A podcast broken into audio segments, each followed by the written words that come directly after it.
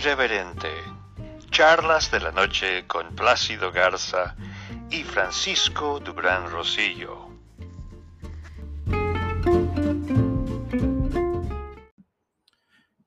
Buenas noches, audiencia de Irreverente, Charlas de la Noche.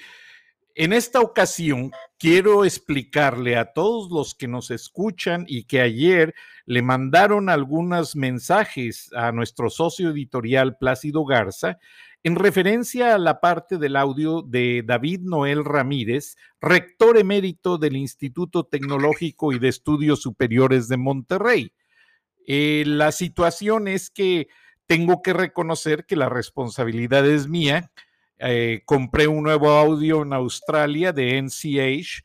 Estaba eh, viniendo usando Adobe Audio, que funciona maravillosamente, pero por la situación de los cambios de horario que entramos a otros, a otros este, mercados, decidí probar ese, ese sistema porque tiene los usos horarios y la multivariación de plataformas para los formatos, porque no el mismo sistema de audio que se usa en un país se usa en otro. Y el hecho de usarlo me causó algunos problemas en algunos mercados. Ya le expliqué técnicamente a nuestro socio editorial Plácido Garza, que está muy preocupado. La responsabilidad es mía, la enfrento, la corregimos y eh, a, a continuación van a escuchar nuevamente al doctor David Noel Ramírez, rector emérito del Instituto Tecnológico de Estudios Superiores de Monterrey. Buenas noches, Plácido Garza, socio editorial de Irreverente, Charlas de la Noche. Buenas noches, Frank. Eh, bueno, pues vamos a escuchar nuevamente a David Noel Ramírez en un mensaje muy apegado a, a lo que estamos viviendo en estos momentos a nivel mundial. Yo siempre he dicho que el ser humano debe, debe trabajar hasta que se muere. Eso es muy importante. ¿Cuál es la diferencia? Tienes que bajar la intensidad. La, la intensidad. Hay un libro que se llama Edad Dorada, Vive la Plenitud. Y puse como ejemplo al doctor Michael Lebecki, que fue el que inventó la bombita para pues, el corazón abierto. Fue mentor del doctor Guillermo Torre. Y a los 98 años todavía iba él al metodista para que sus alumnos estaban operando corazón abierto y él estaba ya no pues por su pulso ya no era fácil pero él me dice Memo que le decía vamos con esto vamos con otro pero lo que más le gustaba ya que operaban al paciente lo tenían a, recuperación en intermedios le gustaba ir al día siguiente a hablar con los pacientes. Oye estuve en tu operación y dice para ellos era muy el doctor Michael de aquí que fuera a visitarnos me da mucho gusto vas muy bien Dice, a los 98 años. Y le preguntaba a la esposa, oye, el doctor Michael Lebecky, ¿cómo es posible que siga yendo a operar y vaya al hospital? Es que, y, dice, no, es que dice que no se va a mover, no se va a poder morir porque la gente lo necesita. Pero fíjate qué interesante en la vida es el tener claro, ¿sabes que Yo tengo que estar siempre viendo cómo le soy útil a los demás. Yo digo que la gente que empieza la depresión, a veces acelera su muerte, es cuando la gente sentimos que nos han excluido y nosotros mismos nos autoderrotamos. Siempre hay que buscar cómo seguir haciendo lo que nos apasiona. Repito, ayudar a la sociedad civil, tu profesión. Oye, a lo mejor ya no voy a estar en siete empresas de consejo, voy a estar en dos, pues sigue allí. A lo mejor ya no voy a dar cinco clases, sigue como yo te sigo dando una. Hay que bajar la intensidad, pero hay que seguir haciendo lo que nos apasiona. La vida profesional, igual que la familia, y también descansar y con tu familia. O sea, el tema principal que yo creo que muchos seres humanos, a veces digo que se mueren a los 60, los enterramos a los 80, porque se excluyen solos y no hay que ser parte de esta estadística. Hay que morir viviendo.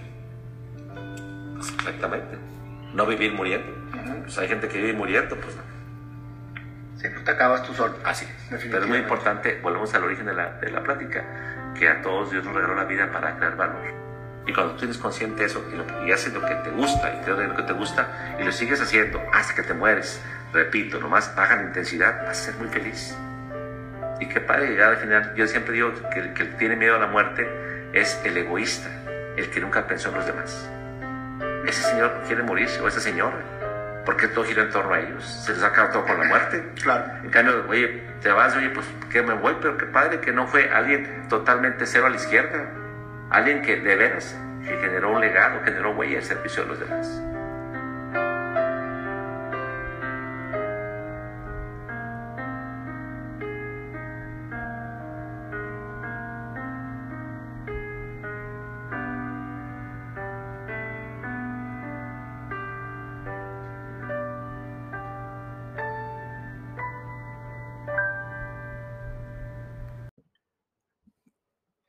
No cabe duda que cuando hay vocación en la persona que ejerce la profesión, se hace de corazón y sin límite de edades.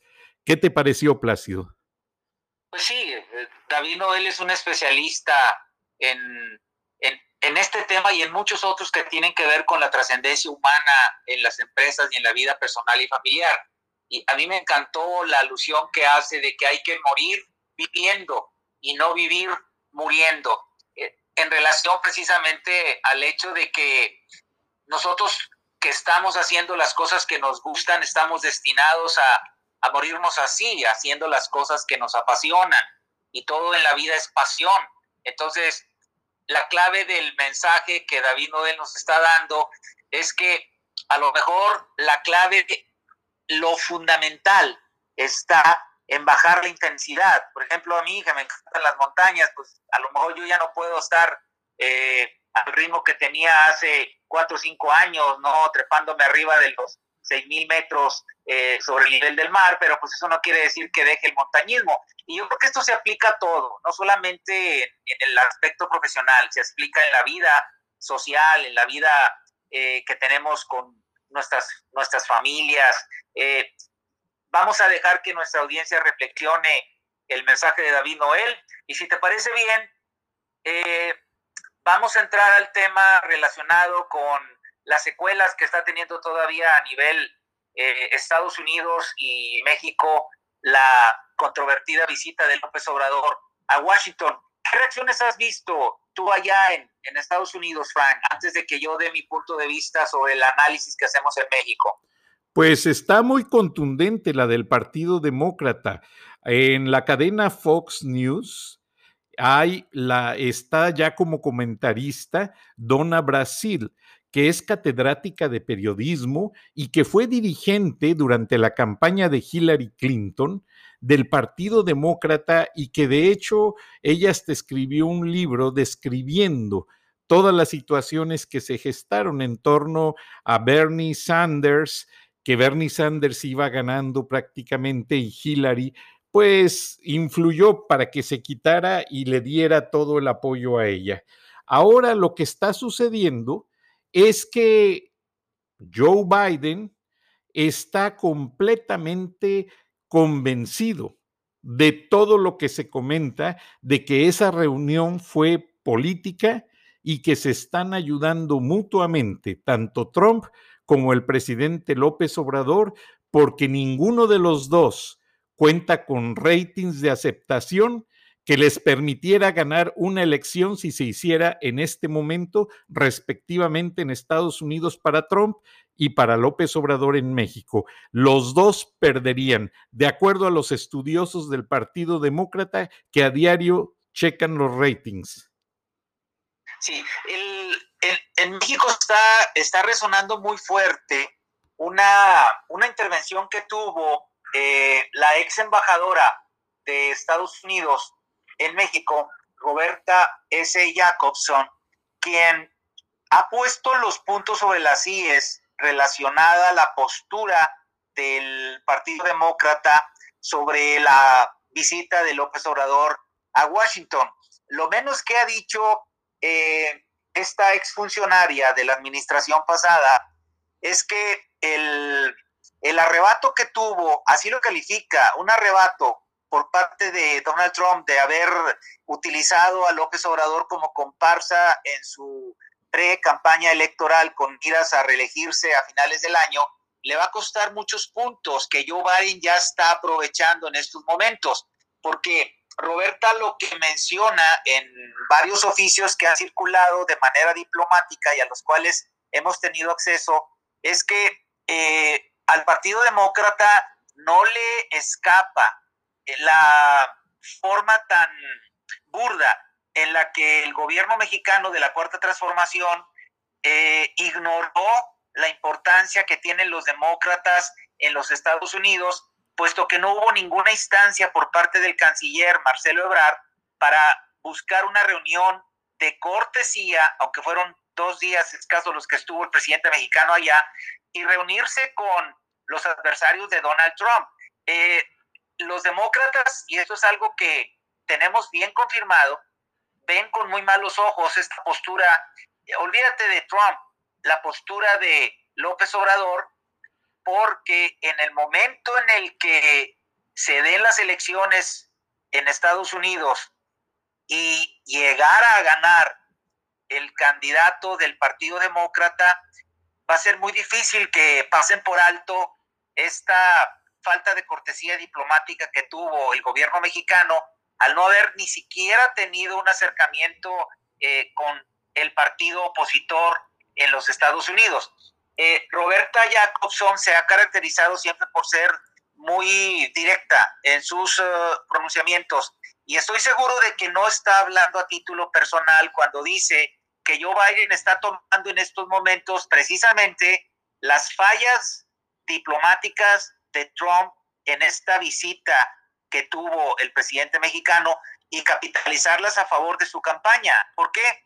Porque es clarísimo el hecho de que siendo la primera vez que un presidente mexicano, en este caso López Obrador, siendo la primera vez que López Obrador sale de México y visita Washington, no solamente no se haya reunido con los demócratas, tampoco se quiso reunir con los eh, grupos organizados de mexicanos, ya no digo hispanos, mexicanos que viven en los Estados Unidos. Son más de 30 millones de mexicanos los que están viviendo ahora en Estados Unidos y que van a tener un poder de voto en las elecciones intermedias del 2021 que van a poner a prueba al gobierno de la Cuarta Transformación. Imagínate tú que se van a elegir más de 25 mil puestos públicos en esas elecciones del 2021, que para fines prácticos son más eh, copiosas en cuanto a eh, puestos de elección que las mismas del 2024, en donde se renovaría la presidencia de México.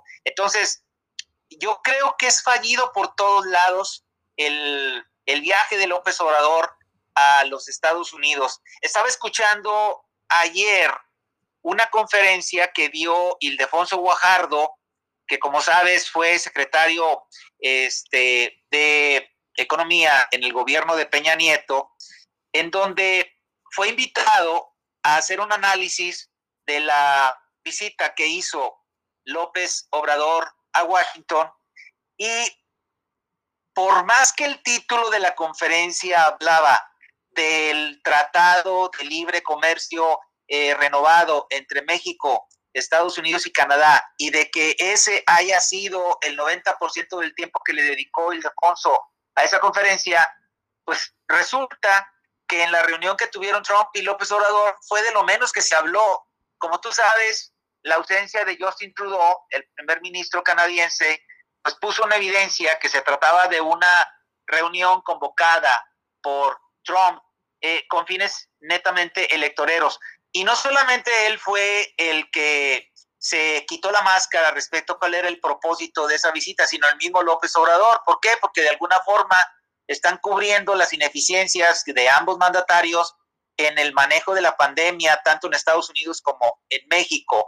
E, ese sería mi apunte, eh, estimado Frank, eh, a reserva de que tú tengas algún otra, otro comentario relacionado con esto. Sí, que Joe Biden y su equipo de trabajo agregaron que ya Hillary Clinton en el 2016 había recibido un descolón, por así decirlo, del gobierno de Enrique Peña Nieto, porque cuando fue Trump a Los Pinos, Hillary quiso establecer contacto y no hicieron ninguna invitación oficial.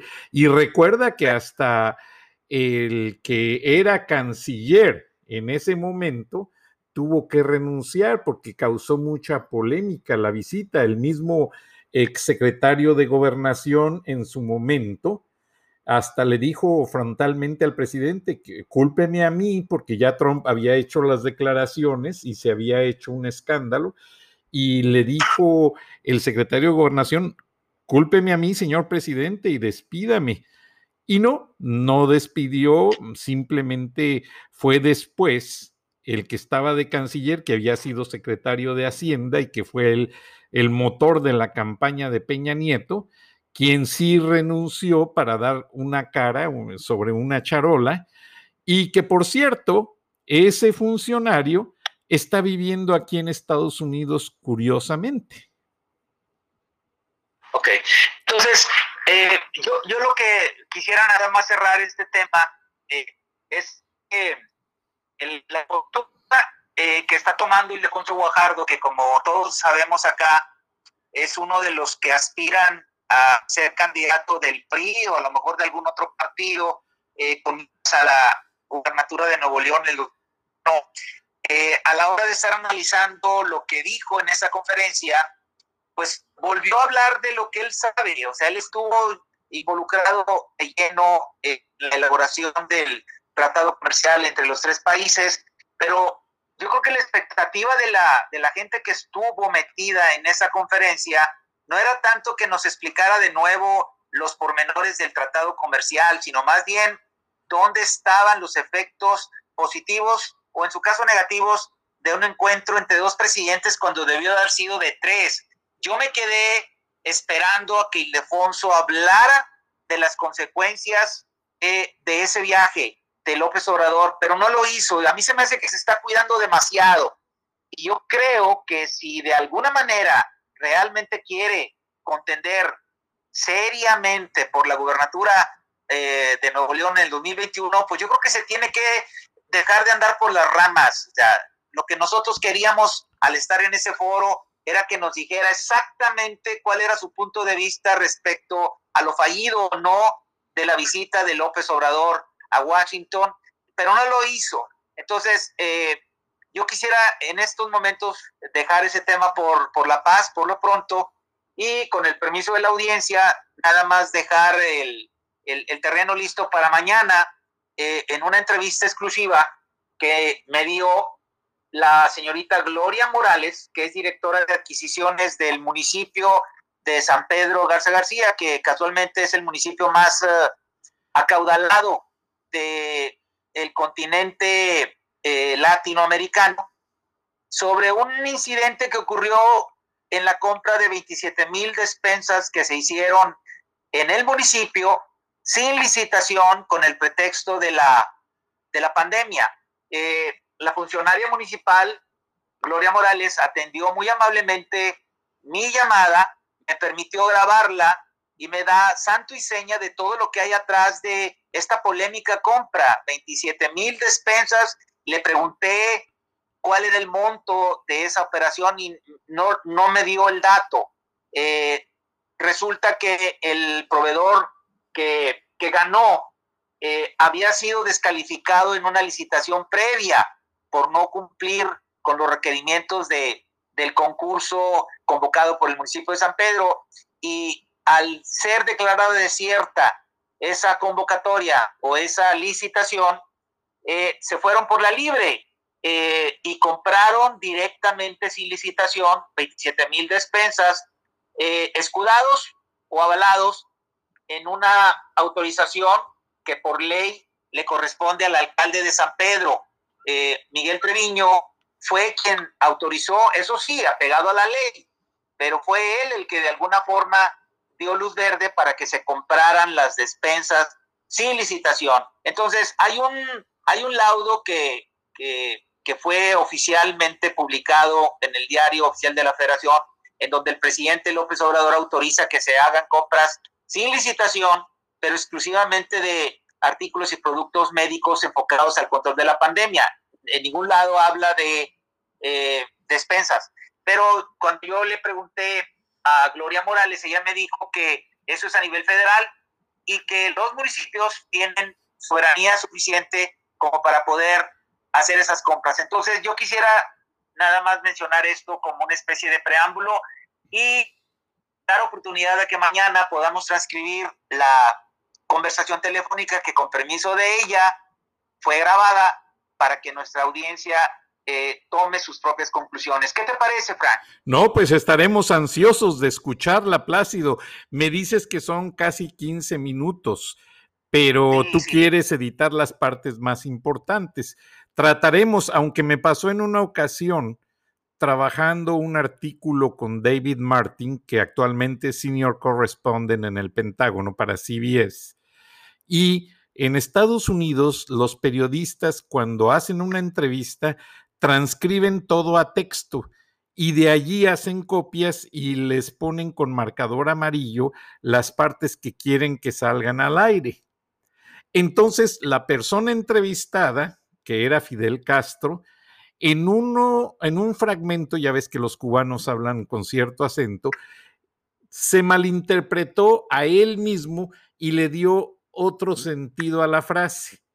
Y en el momento de la edición, la situación salió peor. Entonces, muchas veces yo aprendí que las ediciones a veces, eh, en casos muy polémicos, lo ponen a uno en aprietos.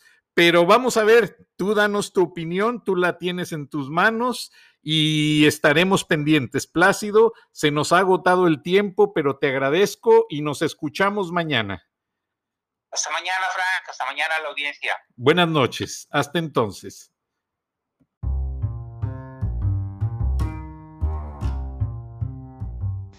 Escuchaste el análisis de la noticia, transparente como el agua, en Irreverente, Charlas de la Noche, con Plácido Garza y Francisco Durán Rosillo.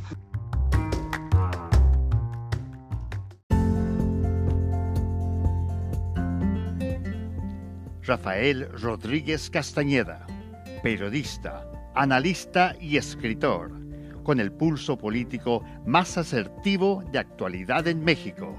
Cada semana en Irreverente, Charlas de la Noche.